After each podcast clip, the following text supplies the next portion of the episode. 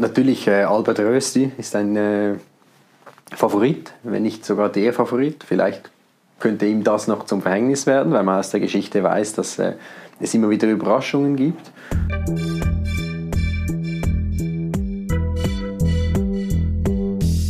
Willkommen bei Studio Libero, dem Podcast des Schweizer Monats der Autorenzeitschrift für Politik, Wirtschaft und Kultur. Im Juli schrieb die NZZ am Sonntag, dass Benjamin Fischer als Präsident der Zürcher SVP einen Lohn erhalten habe. Im Interview erklärt Fischer, ob etwas an dieser Geschichte stimmt. Er spricht zudem über die Nachfolge von Bundesrat Uli Maurer und über die Professionalisierung der Politik. Die Fragen stellt Ronny Grob, Chefredakteur des Schweizer Monats. Die Produktion dieses Podcasts wurde unterstützt von PMG Investment Solutions und Reichmut und Co. Privatbankiers. Doch jetzt direkt ins Gespräch. Benny, du bist Ende äh, 2021 für die SVP ins Parlament gekommen, nach dem Rücktritt von Hans-Uli Vogt. Äh, jetzt bist du bald ein Jahr im Parlament. Wie sind die ersten Eindrücke? Ja, ich hatte das Glück, dass nicht ganz alles äh, so neu ist für mich. Ich war sieben Jahre im Kantonsrat Zürich und äh, der Zürcher Kantonsrat ist ja auch ein sehr großes Parlament, das sehr äh, intensiv tagt. Ähm, der größte Unterschied ist sicher so der Show-Aspekt. Äh, die, die öffentliche Wahrnehmung ist einfach noch viel stärker in Bern. Und das merkt man auch in der politischen Arbeit, äh, dass dem äh, mehr Gewicht beigemessen wird. Und es ist halt einfach noch ein höheres Niveau, was die Geschäftslast, die Anzahl Vorstöße betrifft, äh, die, die verschiedenen Themen. Also die, die Show ist wichtiger, das heißt, die nationalen Politiker sind ein bisschen abgehobener als die kommunalen oder die kantonalen? Ah, natürlich. Also der äh, Narzissmusfaktor steigt exponentiell. Also bereits im äh, Zürcher Kantonsrat äh, denkt, äh, hält sich der eine oder andere für sehr wichtig und äh, das ist dann in Bern. Dort, dort hast du dann die, die Crème de la Crème aller, die sich für extrem wichtig halten. Also mhm. äh, das ist schon etwas, äh, etwas so ähm, und äh, damit muss man umgehen. Aber eben dieses Selbstbild, das sich selbst äh, sehr wichtig finden und dann die, die, die tatsächliche Art, also da, man hat eine App und dann kriegt man die Meldung von der Fraktion, jetzt muss man abstimmen und da rennt man hin und dann macht man so wie die Fraktion. Also wie wichtig ist der einzelne Nationalrat überhaupt? Ja, das kommt sehr darauf an.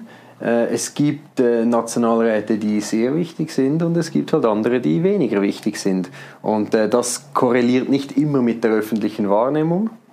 Also man sagt ja, es gibt auch die sogenannten stillen Schaffer, die gibt es tatsächlich, Leute, die eben sehr viel machen, auch sehr viel wissen, sehr viel Einfluss haben, aber vielleicht in der Öffentlichkeit weniger stark wahrgenommen werden. Ja, nur weil jemand still ist, heißt es aber noch lange nicht, dass er ein stiller Schaffer ist. Es gibt auch die Stillen, die einfach nur still sind. Äh, und dann gibt es natürlich auch solche, die, die eine sehr, sehr starke Präsenz in der Öffentlichkeit haben, äh, aber eigentlich wenig Gewicht im Parlament. Also auch schon gegen die Fraktion gestimmt? Ja, äh, tatsächlich. In welchem Bereich? Ähm, das äh, kam tatsächlich sogar schon ein paar Mal vor. Äh, eines war ein Vorstoß von äh, Balthasar Glattli, der mir sehr sympathisch war, nämlich dass man in Zukunft nicht mehr einfach vorgefertigte Manuskripte ablesen darf. Es war äh, so ein Vorstoß etwas mit einem Augenzwinkern, aber es hat halt durchaus einen etwas ernsthaften Hintergrund.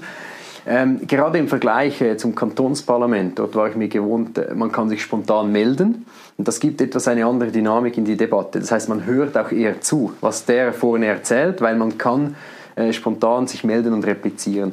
Im Parlament ist das eigentlich nicht möglich. In Bern, im Nationalrat, äh, dort ist die Debatte sehr organisiert und das führt dann eben dazu, dass äh, viele gar nicht äh, richtig zuhören. Man weiß ja ungefähr, äh, was bereits in der Kommission der Fraktionen besprochen wurde und jeder liest einfach sein vorgefertigtes Referat mhm. und das ist teilweise wirklich ätzend. Also so als Neuling ähm, will man ja noch vorbildlich sein und dann bleibt man schön sitzen am Platz und hört zu, äh, aber dann zum Teil äh, bei Initiativen nach dem 30. Referent, der irgendwie genau dasselbe äh, mhm. herunterliest, niemand geht darauf ein, was der andere gesagt hat. Aber es gibt schon auch Geschäfte, die sehr wichtig sind und wo man sich eigentlich nicht erlauben kann, äh, anders als die Fraktion zu stimmen. Ähm, wie nimmst du diesen Druck wahr? Ähm, ist das möglich, also, da, da dagegen zu stimmen? Möglich ist es immer und es wäre sogar an sich verboten, äh, eine genau. Weisung entgegenzunehmen. Also der Parlamentarier stimmt äh, selber nach bestem Wissen und Gewissen. Aber natürlich ist eine gewisse Fraktionsdisziplin etwas sehr Wichtiges, weil sonst äh, erreicht man einfach nichts. Ähm, nur muss ich sagen, in den wichtigen Fragen sehe ich jetzt äh, keine, äh, wo ich jetzt eine Abweichung mit meiner Partei hätte. Ähm, aber wenn das unbedingt sein muss, wenn ich das mit meiner Überzeugung nicht vereinbaren könnte, dann, dann macht man das. Und es gibt immer wieder solche, äh, die mhm. gegen die Fraktion stimmen, auch in wichtigen Fragen. Und man muss es dann halt einfach aushalten, dass man auch entsprechend äh, kritisiert wird. Das mhm. gehört dazu. Äh, das ist auch okay. Jetzt ist ein SVP-Bundesrat äh, zurückgetreten, Uli Mauer, der Vorsteher des Finanzdepartements. Wird nun eine Frau seine Nachfolgerin? Ich denke, das spielt keine Rolle. Im Moment äh, haben wir ja nicht einen extrem männerdominierten Bundesrat, dass es unbedingt eine Frau bräuchte. Also parteiintern stelle ich nicht fest, dass das Geschlecht oder die Herkunft jetzt der entscheidende Faktor sein soll. Äh, da stehen andere Dinge im Vordergrund. Äh, einerseits natürlich muss es jemand sein, der auch gewählt wird in der Bundeshausfraktion ähm, und gleichzeitig aber auch wirklich fähig ist, dieses Amt auszuführen. Mhm. Ich tippe jetzt mal auf ein Doppelticket Esther Friedli, Monika Rüecker. Äh, auf wen tippst du? Also natürlich äh, Albert Rösti ist ein äh, Favorit, wenn nicht sogar der Favorit. Vielleicht könnte ihm das noch zum Verhängnis werden, weil man aus der Geschichte weiß, dass äh, es immer wieder Überraschungen gibt. Ähm, aber ich denke, Albert Rösti wäre sicher ein, ein sehr geeigneter und valabler Kandidat. Äh, die beiden, die du genannt, genannt hast, äh, natürlich auch. Sie sind beide halt jetzt erst in der ersten Legislatur. Das äh, ist eventuell etwas schwierig, weil um die Mehrheit in der Bundesversammlung zu erhalten, muss man natürlich sehr viele Kontakte haben, sehr gut vernetzt sein. Das ist äh, etwas schwieriger, wenn man erst in der ersten mhm. Legislatur ist. Du sagst, Vernetzung ist wichtig. Was ist das andere, äh, das Wichtige, dass man aufs Ticket kommt? Also das ist ja natürlich die Parteilinie schon das mhm. Entscheidende. Genau, also für, für, die Vernetzung ist eher wichtig, um nachher in der genau. Bundesversammlung genau. gewählt zu werden. Ähm, dass man aufs Ticket kommt, äh, ist sicher entscheidend, dass man äh, eine, sagen wir, eine geradlinige Person ist, bei der man weiß, woran man ist. Ich meine, jeder von uns weiß, dass wenn man in ein Regierungsamt gewählt wird, dann hat man eine andere Aufgabe, dann hat man eine andere Funktion. Äh, und das gehört auch dazu, dann ist man nicht mehr in erster Linie Parteienvertreter. Aber man soll doch nicht vergessen, äh, woher man kommt und wen man mhm. vertritt und für wen man in diesem Gremium ist. Und es wird schon erwartet, dass jemand im Gremium wirklich auch für die Anliegen der Partei kämpft. Und dann natürlich äh, muss man äh, das Gremium vertreten, muss man halt auch Entscheide mittragen, die jetzt äh, nicht äh, der Partei äh, entsprechen ähm, oder sogar gegen die eigenen Überzeugungen sind. Äh, aber es wird schon erwartet, dass, es, dass jemand wirklich auch das Gedankengut in dieses Gremium trägt und dass mhm. jemand auch eine starke Persönlichkeit ist, die, die sich auch durchsetzen kann. Von den SP-Bundesräten ist jetzt niemand zurückgetreten. Äh, kommen die nächstes Jahr? Ich weiß es nicht. Ähm, ich meine, strategisch werden sie sich auch gewisse Überlegungen machen und strategisch wäre es vielleicht besser, es würde jetzt noch einen Rücktritt geben ähm, für die SP, wenn sie ihre zwei Sitze halten will. Man darf aber nicht vergessen, das wird von außen häufig äh, falsch interpretiert, dass die Partei einen sehr großen Einfluss darauf hat. Aber gerade ein Rücktrittsentscheid, das ist jetzt etwas, was Regierungsmitglieder in der Regel wirklich für sich entscheiden und sich von niemandem irgendwo äh, da äh, beeinflussen lassen. Also natürlich nehmen sie zur Kenntnis, dass die Partei auch gewisse äh, Anforderungen, Absichten hat, äh, aber am Ende ist das ein Entscheid, wann trete ich zurück. Mhm. Äh, das treffen die, diese äh, Personen für sich selbst oder mit ihrer Familie. Ich bin das erste Mal auf dich auf, aufmerksam geworden bei den Wahlen 2015. Da bist du vom letzten Listenplatz äh, gestartet, ein bisschen weiter nach vorne gekommen, während Christoph Mörgeli vom zweiten Listenplatz gestartet ist und, glaube ich, auf, auf Platz 20 gelandet ist. War das so ein bisschen ein, ein Wandel in der Partei, der sich auch seitens des Wählers angekündigt hat? Also ich denke nicht, dass man das jetzt daran festmachen kann. Und ähm, ich schätze Christoph Mögli sehr für, äh, auch für seine Arbeit, die er jetzt auch immer noch äh, leistet. Äh, er war und ist eine wichtige Figur für die SVP, ähm, auch was die intellektuelle Grundlage betrifft. Äh, er war ja lange Programmchef der SVP des Kantons Zürich und auch der Nationalen Partei. Ähm, dieses Amt habe ich jetzt von ihm geerbt, was die Kantonalpartei betrifft. Also schätze ihn nach wie vor sehr und würde da nicht äh, einen Gegensatz sehen wollen. Mhm. Aber mir ist trotzdem aufgefallen, dass sich da ein bisschen was geändert hat. Also bisher war die SVP-Strategie ja ziemlich simpel, möglichst krass auffallen, damit die Medien äh, oft über die Partei berichten. Jetzt merke ich irgendwie, die Partei ist ein bisschen stärker von Frauen geprägt. Äh, man, man sucht auch Kompromisse, Lösungen, Konsens. Äh, fällt dir das auch auf oder sehe nur ich das so? Gut, was sich vor allem verändert hat, ist, äh, die SVP ist jetzt größte Partei des Landes schon seit längerer Zeit. Äh, diese auch äh, Bundesratsfrage ist gelöst seit ein, einiger Zeit. Lange waren wir ja untervertreten. Ähm, und ich denke, das ist einfach das, was in der Wahrnehmung geändert hat. Oder man ist nicht mehr so in dieser Oppositionsrolle weil man eben untervertreten ist im Bundesrat. Und man, wir kommen natürlich aus einer Zeit, wo die SVP über, über Jahrzehnte diesen Aufstieg ähm, von eigentlich einer kleinen Partei zur größten Partei des Landes gemacht hat. Und es liegt natürlich in der Natur der Sache, dass dann wie eine neue Phase eintritt.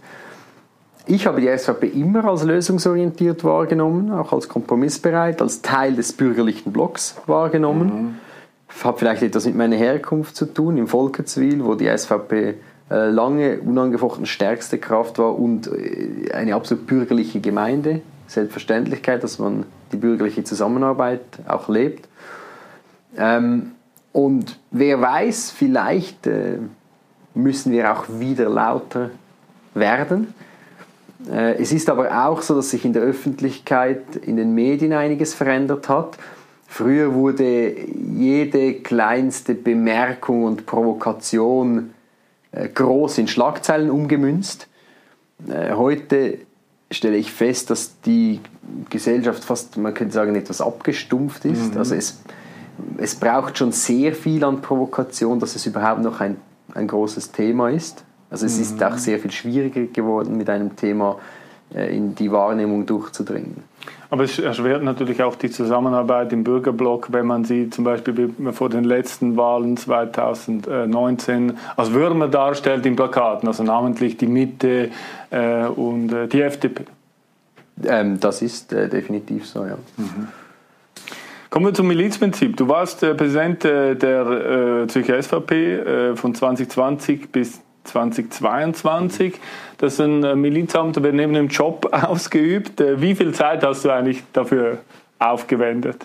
Oder vielleicht kannst du mal sagen, also ist man da jeden Abend Sehr unterwegs? Viel, ja. Also man kann es nicht äh, jetzt in Stunden rechnen ähm, und es ist äh, tatsächlich so, äh, oder man hat die Besuche in den Sektionen, das sind eben häufig die Abende oder Samstage mhm. und so, was einfach dazugehört. Ähm, vieles von dem kann man ja auch als äh, Freizeit und als Hobby äh, quasi äh, abhaken. Oder? Also ich, es ist tatsächlich so, ich hatte und habe keine anderen äh, ähm, Hobbys. Also gerade zu dieser Zeit war das wirklich nicht möglich. Ähm, gerade noch knapp die Familie, aber auch die Familie musste häufig hinten anstehen, jetzt äh, in dieser Zeit mit dem Parteipräsidium.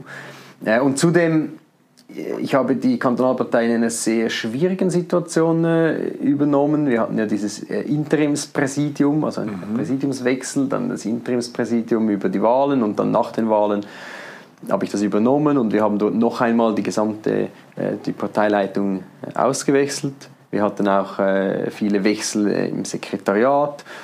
Ähm, und das heißt, der Präsident war auch und, und ist immer noch sehr operativ im Tagesgeschäft gefragt. Mhm. Also nebst äh, dem Leiten der Sitzungen, der politischen Arbeit, der Kommunikation nach außen und nach innen, äh, ist man dann eben auch sehr stark im Tagesgeschäft involviert.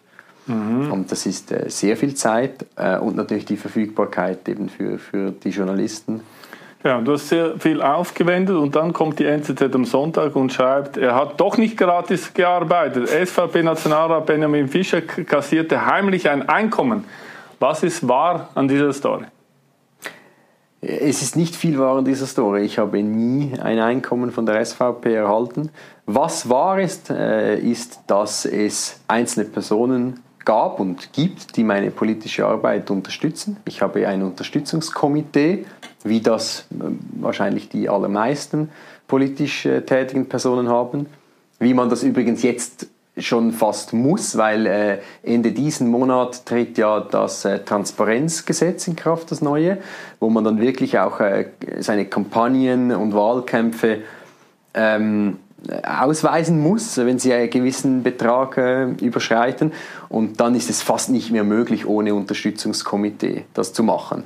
Äh, und ich habe seit meiner ersten Kantonsratswahl äh, 2011 bin ich zum ersten Mal an eine Wahl angetreten äh, mit äh, noch nicht ganz 20 Jahren, mhm. habe ich dieses Unterstützungskomitee gegründet, Unterstützungskomitee Benjamin Fischer mit einem Konto.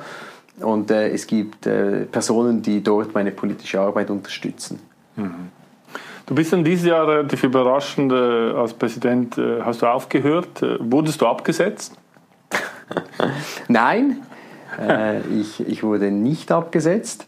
Wir haben selbstverständlich immer intern auch sehr kritisch diskutiert. Ich, ich habe das auch immer verlangt. Ähm, und nach den kommunalen Wahlen war auch so ein Moment, wo wir wirklich die mhm. Analyse gemacht haben, sehr kritisch. Und zum Schluss gekommen sind, äh, dass es wirklich eben einen noch, äh, noch höheren Einsatz braucht. Ähm, und für mich war wirklich klar, du hast am Anfang das Stichwort Miliz mhm. genannt es muss, für mich muss Politik noch im Miliz machbar sein und ich muss mich auch beruflich weiterentwickeln. Ich muss noch sagen, ich mhm. habe ähm, noch mein Masterstudium abgeschlossen ähm, und das war für mich die Abwägung, oder? zu sagen, ich kann mich jetzt nicht voll auf dieses Präsidium konzentrieren, so wie es jetzt nötig wäre, äh, in dieser ganz, ganz heißen Phase, jetzt kantonale Wahlen im Februar, und dann im Herbst die nationalen Wahlen.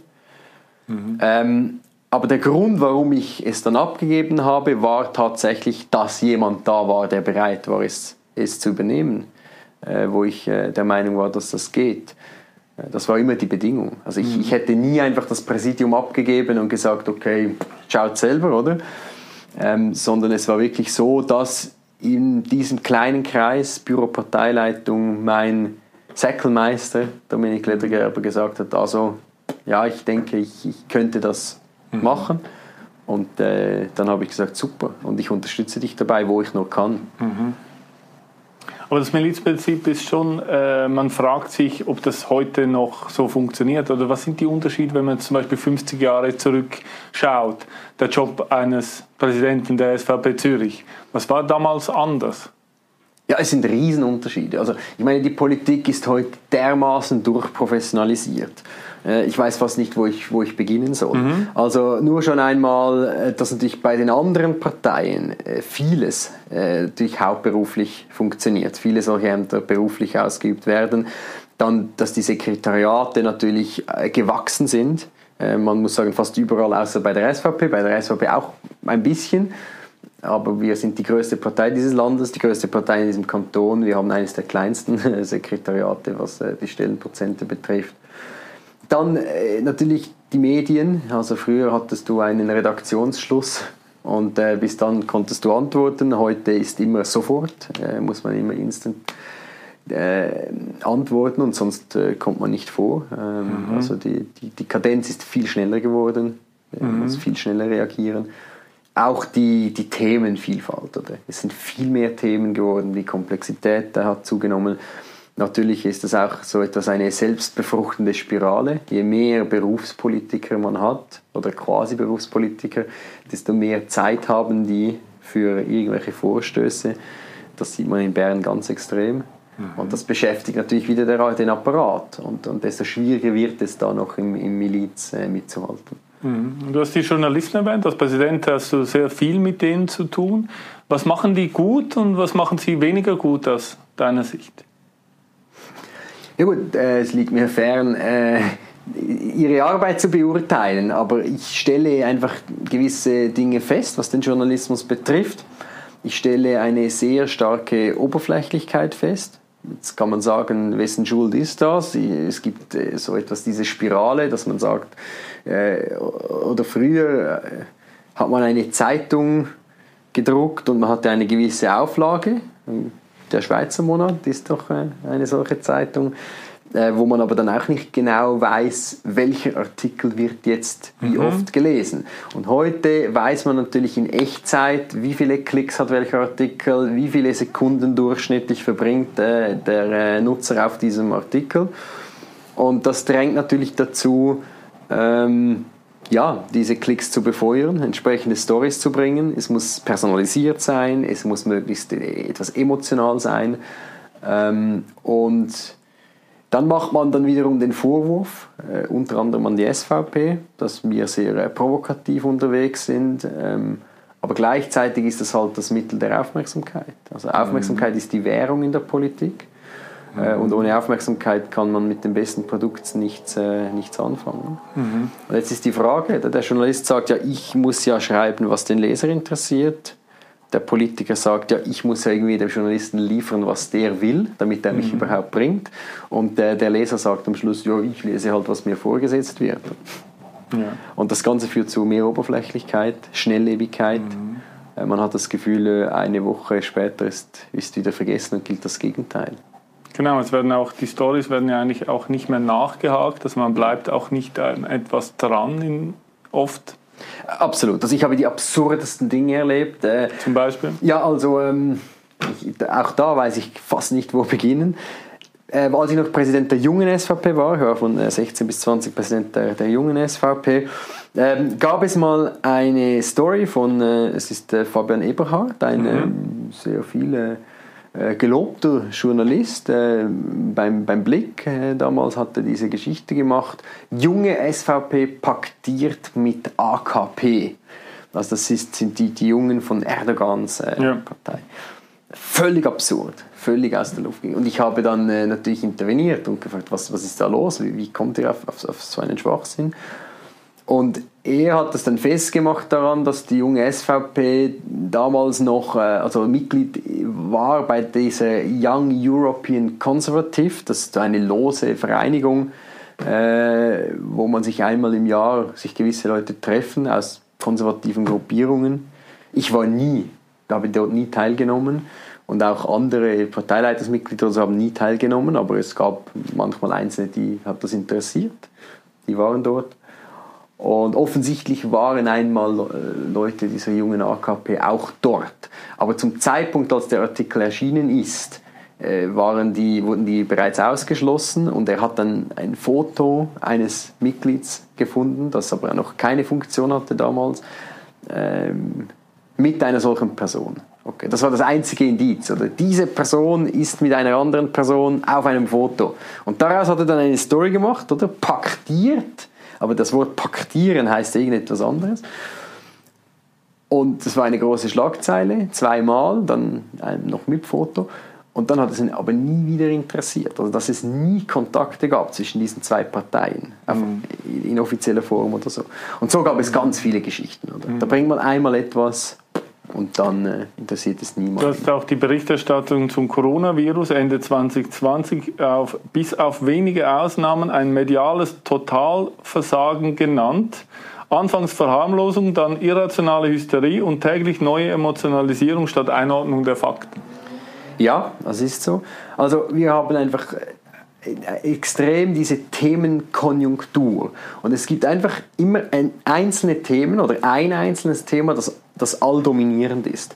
Ähm, The current thing heißt das heute. Es war ähm, zum Teil hatten wir diese Donald Trump-Hysterie, wo man das Gefühl hatte, Donald Trump ist jetzt Präsident der Schweiz, weil jeden Tag in allen Medien immer Donald Trump war. Und, und, und, und plötzlich wurde da riesig berichtet über irgendeinen Richter am US-Bundesgericht und so, als ob, als ob mich das irgendwie speziell interessieren würde. Äh, sonst kann ich ja amerikanische News lesen, mache ich zum Teil ja, wenn mich das interessiert. Und äh, Corona war natürlich wirklich schlimm. Also ich meine, ähm, es, es, ist, es war sicher ein, ein Thema, also berechtigt natürlich. Es hat die Leute betroffen und auch interessiert. Ähm, aber wie man damit umgegangen ist, auch was der Missbrauch des Wissenschaftsbegriffs betrifft.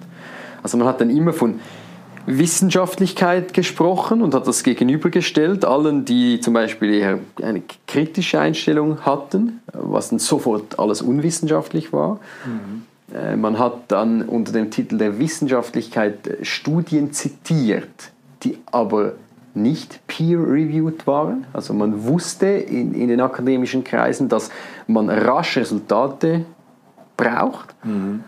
Und das ist nicht üblich im wissenschaftlichen Prozess. Und der normale wissenschaftliche Prozess, der braucht Zeit. Und hier hatten wir wie so die, die Operation am, am, am schlagenden Herzen, oder? Mhm. Und, und, und, und die ganze Gesellschaft hat zugeschaut. Alle haben mhm. zugeschaut. Und man hat sich an jedes kleine Ding geklammert, was irgendwo in einem Paper erschienen ist. Nicht peer-reviewed, keine Überprüfung. Vieles hat man dann auch nicht weiter nachverfolgt, mhm. oder? Ähm, und es war eine, eine wirklich äh, starke äh, auch Panikmache dabei. Mhm. Das war jetzt Winter 2020, jetzt ist Winter 2022. Was erwartest du für diesen Winter in Sachen Corona? Wird, wird da nochmal etwas zurückkommen? Also äh, es ist tatsächlich so, dass Corona ist da, also, gibt es, ähm, wie es äh, andere Krankheiten gibt. Und äh, selbstverständlich muss man beobachten, oder? Ist das, äh, gibt es äh, Varianten, die stark äh, äh, eine hohe Übertragung äh, aufweisen, die besonders gefährlich sind für einzelne Gru Gruppen möglicherweise, so wie das bei der Grippe ja auch der Fall ist, mhm. wo jedes Jahr viele Menschen auch an der Grippe sterben, wo man auch Impfkampagnen macht, sagt, vulnerable Personen sollen sich impfen gegen die Grippe oder man sagt, alle sollen sich impfen, diejenigen, die wollen.